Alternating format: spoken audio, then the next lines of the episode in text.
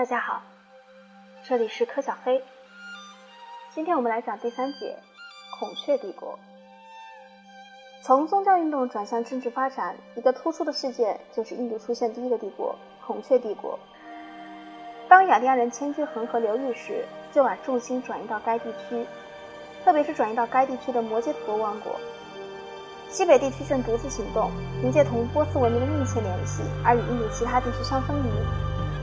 约公元前五百一十八年时，大流士皇帝越过新都库什山脉，使旁遮普西部成为其帝国的第二十个行省。两个世纪后，也就是公元前三百二十七年，亚历山大大帝也从也从西北部侵入印度，但是他仅在印度待了两年。在他离开后不久，希腊人在旁遮普的统治就结束了。亚历山大在印度待的时间不长，但他对印度确实有相当大的影响。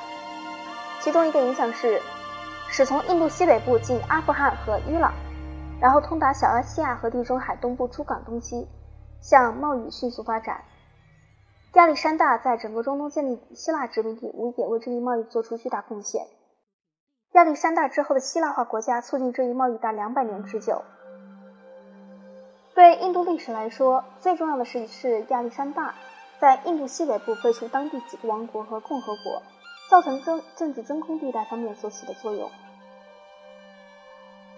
罗吉多孔雀迅速填补这一真空，建立以他名字命名的帝国。亚历山大撤离三年后，也就是公元前三百二十二年，他还是一位野心勃勃的青年将领，夺取了摩羯陀国南陀王朝的王位，建立他自己的王朝。在以后几年里，他稳步朝西北方向扩大自己统治，直到他的帝国从恒河流域扩展到印度河流域，并包括这两条大河的分岛洲地区。与此同时，他还组织了一支强大军队和一个有效政府来维持他的国土。因而，当塞琉古作为亚历山大的继承人之一而当上中东国王，试图重新获得亚历山大的印度地区时，他毫不费力击退希腊的军队。他的儿子征服南部的德干地区，他的孙子著名的阿育王则征服了杰林加及印度东部。阿育王统治下的孔雀帝国包括了除南端以外的整个印度半岛。孔雀王朝统治下的印度十分富裕，得到很好治理，就像处于鼎盛时期罗马帝国一样。驿道上，成群商人、士兵和王室信使往来不绝。对东海岸杰尼加的征服，促进了贸易，专门成立一个海事部来维护航道和港口。首都华氏城被称为花城，它的公园、公共建筑物和九厘米多长的河边绿地闻名于世。一切学校里挤满来自帝国各地和国外的学生。所有这一切全靠国王提取六分之一的收成来供养。国王提取的收成实际上长提高到四分之一。提高，留给农民几够维持生存。法律严厉，维持秩序手段无情。军队号称有七十万人，配备九千头大象和一万辆战车。精干的密探无处不在，通过信使和信鸽将一连串的报告送交首都。严酷刑罚常被用作惩罚和逼供手段。总而言之，这是一个高效率、严厉的官僚政治的社会，充分体现了考底利耶所说的名言：政治学是一门关于惩罚的科学。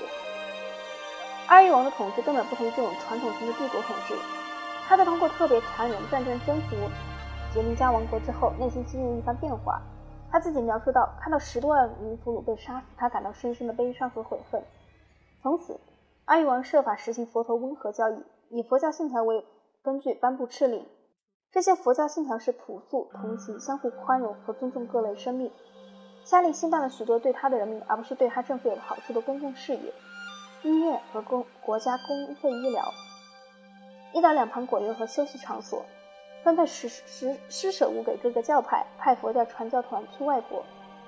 阿育王并没有使佛教成为国教，也没有迫害其他教派，相反，他对任何教派杰出人士都予以帮助。这不是宗教信仰的改变，而是一般态度的改变。他最强调是宽容和非暴力主义，不仅因为这两者是道德上合乎需要的东西。而且，因为他们会促进他那庞大且复杂帝国和谐，这种态度在阿育王统治期间证明是非常成功的，因为他在民众的欢呼声中统治了长达四十一年的时间。